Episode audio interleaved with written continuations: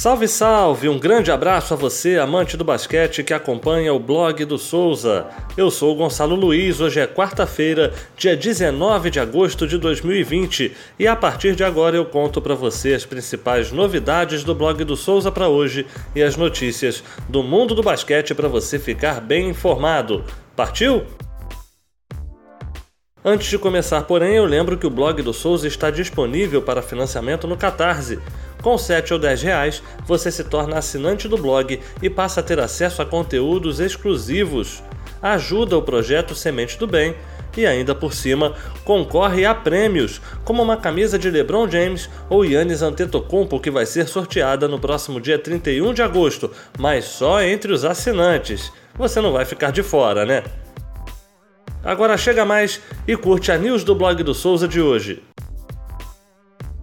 Conforme o blog informou há poucos dias, o Comitê Brasileiro de Clubes e a Liga Nacional de Basquete fecharam um acordo que, ao mesmo tempo em que promete reduzir os custos dos clubes com a logística de disputa do NBB, também reduzirá o número de campeonatos organizados nas categorias de base do basquete brasileiro. Ontem, segundo informações do Demetrio Vecchioli do Olhar Olímpico, após críticas da Confederação Brasileira de Basquete, o CBC ameaçou interromper a parceria com a CBB, o que implicaria em não organizar nenhum campeonato de base. Segundo o comitê, não é possível preservar a parceria com uma entidade que considera lamentáveis as decisões que foram tomadas em conjunto e de forma amigável. O Minas anunciou ontem a renovação de Leandrinho Barbosa. O alarmador permanece no clube, que vai montando um elenco que promete ser um dos mais fortes do NBB na próxima temporada. Nos últimos dias, a equipe anunciou as chegadas de David Nesbitt, David Jackson e JP Batista, entre outros. Na NBA, o San Antonio Spurs vive sua primeira off-season precoce em muito tempo, após não conseguir a classificação para os playoffs pela primeira vez nos últimos 23 anos. No blog hoje, o Eduardo Moreira analisa essa dinastia dos Spurs e projeta os próximos possíveis passos da equipe. Falando de playoffs, ontem foi um dia ruim para quem não gosta de Neymar, né? Mas também foi um dia complicado para quem não torce para Nikola Vucevic. Com 35 pontos e 14 rebotes, o pivô mostrou que a Disney não é feita só de ratos, patos e cachorros, mas também de zebras.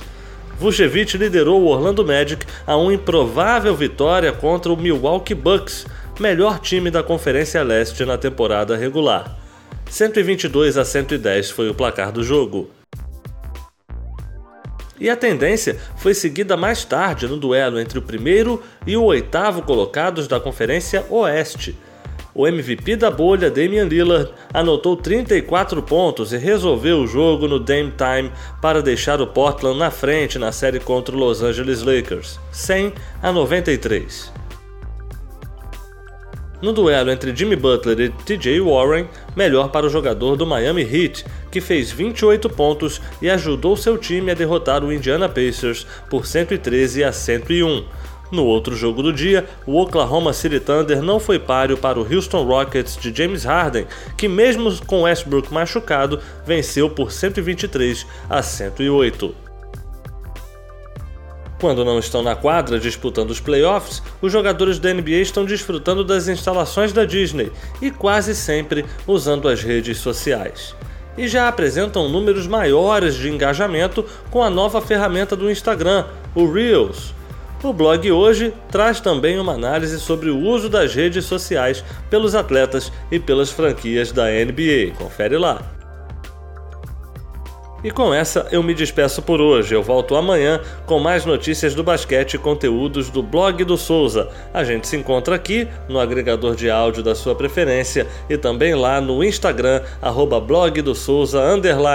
Um forte abraço e até amanhã.